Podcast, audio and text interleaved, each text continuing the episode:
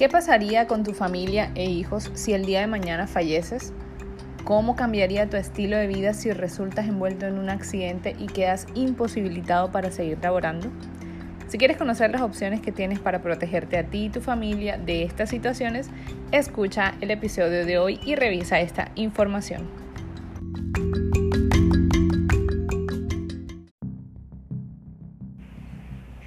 Dinero sin educación financiera es dinero que se pierde pronto. La vida no se trata de cuánto dinero ganas, se trata de cuánto dinero guardas. Bienvenidos a Finanzas Cotidianas, donde día a día formamos profesionales en el manejo de su dinero. Mi nombre es Melissa Yepes y te doy la bienvenida, así que ponte cómodo porque comenzamos. ¿Qué es un seguro de vida y por qué tiene tanta relación con las finanzas personales?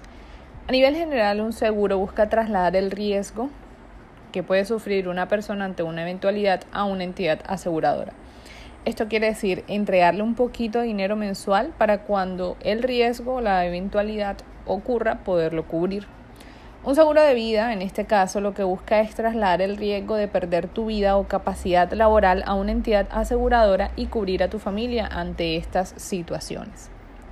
¿Cómo funciona? Un seguro de vida protege a tu familia y a otras personas que dependen de tus ingresos. En caso de un imprevisto que signifique fallecer o quedar incapacitado, si tienes esta cobertura, la empresa con la que contrataste el servicio pagará la cantidad de dinero que hayas determinado a la persona que está designada en tu póliza. Esta persona es llamada tu beneficiario y puedes nombrar a más de uno. Eh, tus beneficiarios en este caso pueden usar el dinero para pagar facturas y otros gastos de la vida diaria, pueden ser pagar deudas, pagar la universidad y otras cosas. Sin embargo, lo más importante sería que lo utilizaran para invertir, de tal manera que ese capital pueda generar todos los meses un dinero con el que puedan soportar y suplir el ingreso que tú estabas aportando en tu familia. Algunos seguros de vida también generan ahorros que puedes utilizar durante tu vida. El dinero es depositado una vez a la cuenta que has dispuesto para ello. Y tú me dirás, bueno, Melissa, pero ¿para qué yo necesito un seguro de vida? Y aquí quiero tener, dejarte claras tres razones. Número uno, para que tu familia tenga un capital en caso de que tú fallezcas. Número dos, para que puedas tener un capital acumulado para el futuro. Y número tres, para cubrirnos ante una invalidez permanente.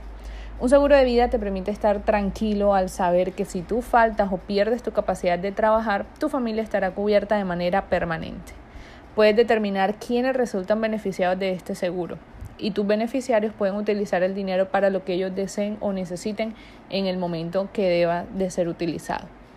Recuerda que un seguro busca reemplazar el ingreso económico que tú aportas al hogar y puede asegurar un futuro económicamente estable para tus hijos.